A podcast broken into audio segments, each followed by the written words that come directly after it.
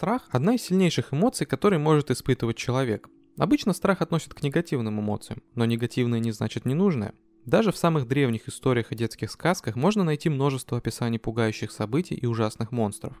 С развитием культуры ужасы оформились в отдельный жанр, который всегда имел немало поклонников. Люди любят пощекотать нервы, получить дозу адреналина, прикоснуться к пугающему. Особенно, когда делать это можно абсолютно безопасно, например, читая книгу. У всех на слуху такие имена, как Говард Лавкрафт, Стивен Кинг, Эдгар Аллан По. Эти признанные мастера ужаса уже возведены в ранг классики. Они жили и творили относительно недавно, в начале и середине 20 века. Про литературу в жанре хоррор знают многие. Про кино этого жанра тем более. Каждый год появляется как минимум пара-тройка фильмов ужасов разного качества. Хоррор-игры тоже имеют много поклонников. Но есть и ужасы, о которых редко вспоминают, по крайней мере в наших краях. Фраза хоррор комикса вам о чем-нибудь говорит?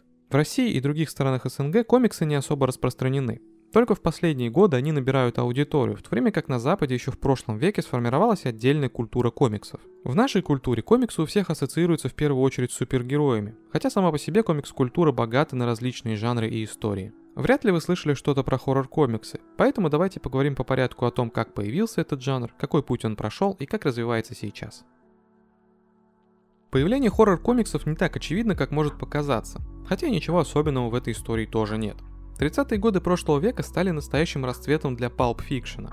Это дешевенькие журналы, в которых печатались истории не очень высокого качества. Подобную литературу, например, читал Винсент Вега в «Криминальном чтиве», да и название фильма в оригинале по сути есть название таких журналов. Эти журналы с детективными историями были очень однообразны, поэтому довольно быстро авторы стали пытаться придумать что-то необычное. Из их попыток вырос поджанр с названием Weird Menace или Странная угроза, если переводить дословно. В таких историях делали уклон в сторону мистики. Тут преступниками были таинственные маньяки, психопаты и прочие пугающие герои. Чем больше наворотов делали авторы в голове антагониста, тем лучше. Особенно полюбились публике кровавые истории про пытки и прочий садизм. Естественно, все это красочно иллюстрировалось в журналах. Чем дальше, тем больше жанр эволюционировал. Авторы старались черпать вдохновение у классиков жанра ужасов. В результате детективные истории стали все больше отходить от детектива и двигаться в сторону мистики.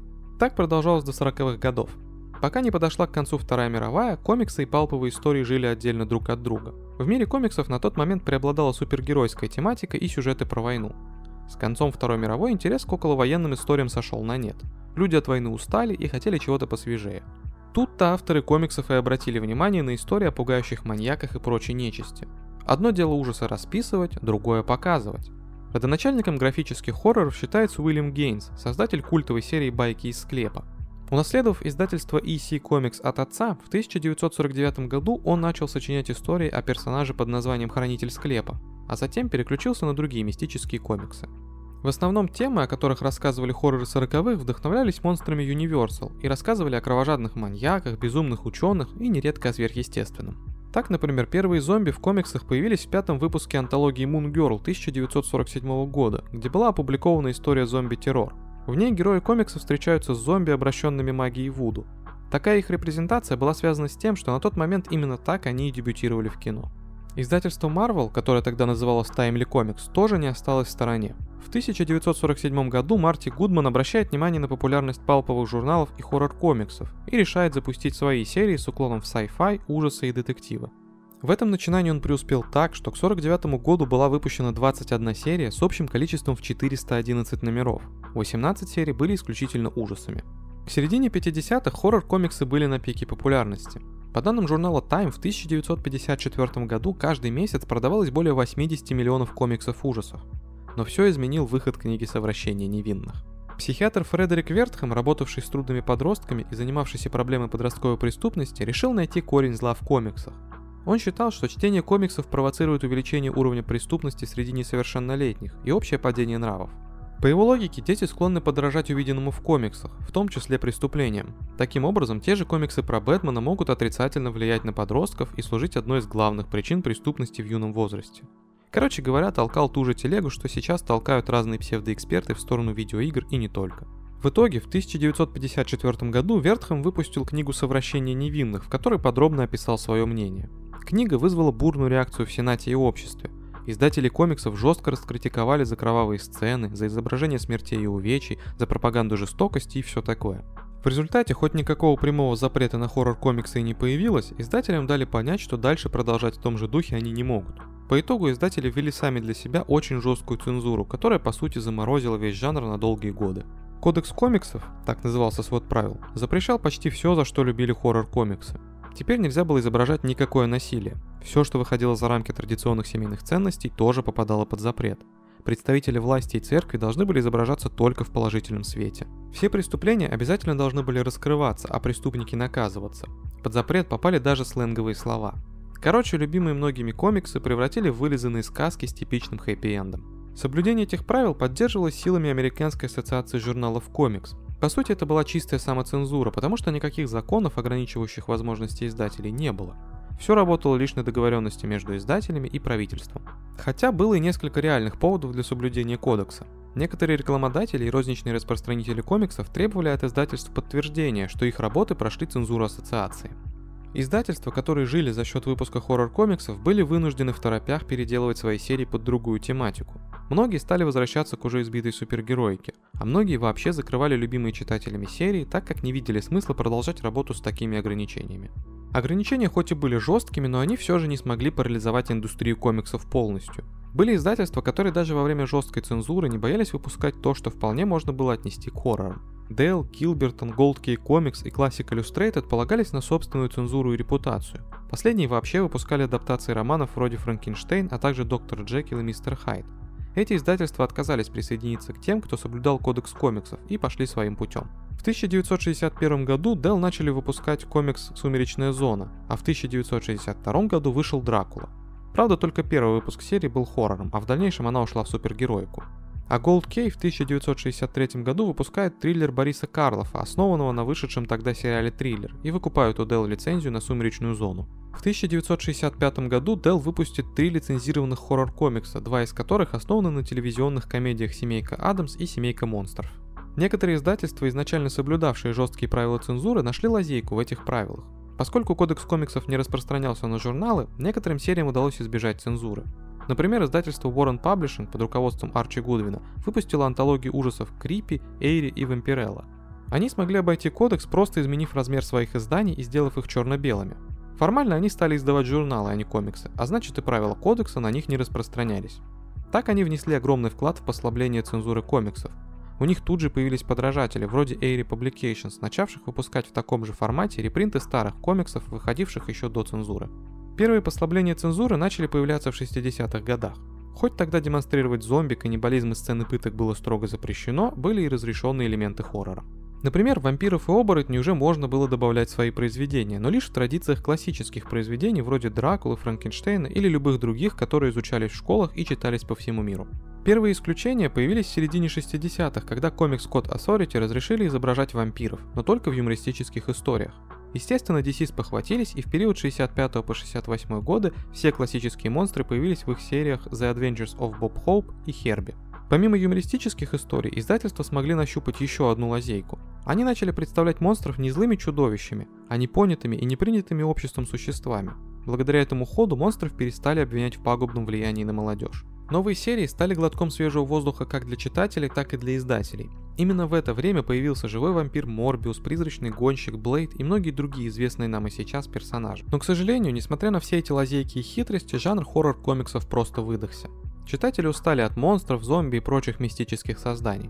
В моду снова стала входить супергероика, а еще научная фантастика. В жанре хоррор началась передышка, которая длилась до конца 80-х. Перезапустить весь жанр хоррор-комиксов и сделать его вновь популярным смог по сути всего один человек. Алан Мур еще в 70-х много времени работал в издательствах, выпускающих андеграундные журналы. Этот опыт очень помог ему затем проявить себя в мире комиксов и стать настоящей легендой. У DC была серия, которая называлась «Болотная тварь».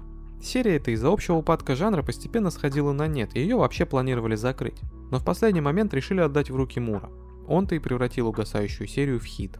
Появившаяся сага о болотной твари была насыщена очень пугающими эпизодами и шокирующими изображениями с политическим подтекстом, а персонаж вновь стал популярным и приобрел более глубокий и интересный характер. А главное, Мур настолько умело обошел все ограничения цензуры, что никто не смог прикопаться к его работе, хотя она и была выполнена в лучших традициях хорроров. После этого Мур стал развивать успех и активно работать над новыми сериями. Так как он был увлечен оккультизмом и магией, это стало идеей для нового персонажа. Алан считал, что в комиксах не хватает героя, связанного с оккультными науками и темной магией. В итоге он придумал Джона Константина, который затем стал одной из его визитных карточек. В 1989 году Мур начал работу над собственной серией «Из ада» о Джеке Потрошителе, где в очередной раз продемонстрировал свой талант рассказчика. Вдохновляясь его успехом, непосредственностью и провокационностью, многие другие сценаристы начали чаще обращаться к элементам хоррора в своих работах. Зачастую ужасы выступали лишь одним из элементов истории, которая сама по себе могла быть научной фантастикой, фэнтези, супергероикой, детективом или постапокалипсисом. Чем дальше, тем больше ослабевала цензура. Появлялось все больше послабления, контроль над индустрией ослабевал. Изменилась система распространения комиксов, росло количество специализированных комикс-шопов. Комиксы смогли попадать на прилавки в обход распространителей. Новые участники рынка попросту не присоединялись к ассоциации, обеспечивающей цензуру, а ее члены все реже присылали новые комиксы на проверку. В 2001 году Marvel отказалась от соблюдения кодекса в пользу собственной системы цензуры. В 2010 году также поступила Бонга, а в 2011 году с разницей в один день от кодекса отреклись его последние последователи – DC и Archie. Новый расцвет жанра хоррор в комиксах произошел уже в начале 21 века. Отдельные элементы хоррора стали чаще появляться в комиксах Marvel и DC. Например, в 2003 году сценарист Дэниел Уэй начал выпускать серию о Веноме, Отличительной особенностью стало то, что главным героем выступает сам симбиот Веном, а не его многочисленные носители. На рубеже веков первоклассными хоррор-комиксами отметился Стив Найлз. Его самой нашумевшей работой стала серия «30 дней ночи». Действие происходит в городе Барроу на Аляске, где на протяжении месяца царит ночь, и вампирам не нужно прятаться от убийственных солнечных лучей. Также в 21 веке большую роль в развитии хоррор-комиксов сыграло влияние Говарда Лавкрафта.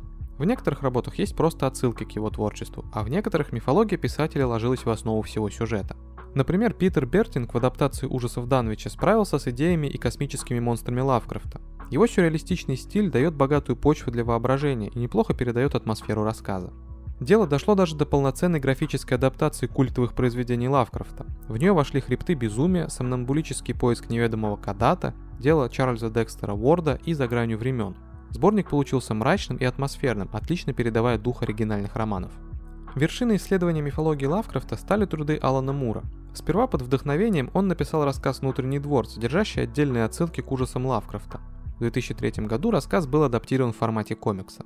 Затем в 2009 году начал выходить Неономикон, продолжающий сюжетную линию первого графического романа и еще больше переосмысляющего лавкрафтовские ужасы и мифы Ктулху. Он стал первым лауреатом премии Брэма Стокера в новой номинации «Графический роман». Но главной работой Мура стал Providence, масштабный и глубокий графический роман. Сценарист не раз упоминал, что создавал Providence таким, каким бы мог его сделать сам Лавкрафт, живем в наше время. По сюжету журналист Роберт Блэк путешествует по югу США и сталкивается с чудовищами из лавкрафтовской мифологии. Алан Мур проделал колоссальную работу, объединив различные элементы вселенной Лавкрафта, реконструировав эпоху, а также связав магию и литературу. Чем дальше индустрия уходила от цензуры прошлого века, тем больше интересных и смелых работ появлялось на рынке. Появились полноценные хоррор-вселенные, вобравшие в себя мифологию разных стран и народов. Многие работы вышли за рамки комиксов и получили мировую популярность. В 2013 году издательство Archie Comics решило сильно переосмыслить истории об Арчи и Сабрине, добавив им жестокости и мрачности. Так увидела свет загробная жизнь с Арчи, по сюжету которого Ривердейл переживает зомби-апокалипсис. История пришлась читателям по вкусу и переосмыслению подверглись другие комиксы издательства. Например, в 2014 году начала выходить серия «Сабрина. Жуткие приключения», события которой развернулись в 60-е годы в городе Гриндейл. Комикс лег в основу сериала от Netflix и в целом получил теплый прием зрителей. Еще один хороший пример – «Ходячие мертвецы». Изначально эта история была рассказана в формате комиксов, но в результате стала популярной во всем мире благодаря одноименному сериалу. Хоррор-комиксы прошли путь от бульварного чтива, которое выпускалось в не самых качественных изданиях, до очень популярного жанра. Путь хорроров не был простым. В какой-то момент тотальная цензура вообще угрожала существованию жанра, но, к счастью, издательства и авторы смогли преодолеть эти трудности. Сейчас можно найти комиксы на любой вкус и цвет. В жанре хоррор есть как произведения на один вечер, так и серьезные серии с глубоким сюжетом и гнетущей атмосферой ужаса. А многие комиксы вообще переносят на экраны, так как их сюжеты вселенной пришлись по вкусу огромному количеству читателей. А знали ли вы о существовании такого жанра комиксов, как хоррор? Если вы шарите в этом жанре, то накидайте в комменты свои любимые тайтлы. На самом деле мы и сами узнали много нового, пока готовили этот выпуск. Поэтому пишите в комментариях, интересны ли вам выпуски про индустрию комиксов и комикс-культуру. Нам есть что рассказать. Спасибо за прослушивание. Не забудьте поделиться этим выпуском с друзьями, если он вам понравился, и поставить лайк. А еще можете поддержать нас копейкой на Boosty. Ссылка будет в описании под выпуском. Также у нас есть канал на ютубе, где выпуски выходят в видеоформате. А если вы слушаете нас не ВКонтакте, а на другой площадке, то загляните еще и в нашу группу ВК. Все ссылки будут в описании. Это очень помогает нам в развитии и придает сил. Всем пока.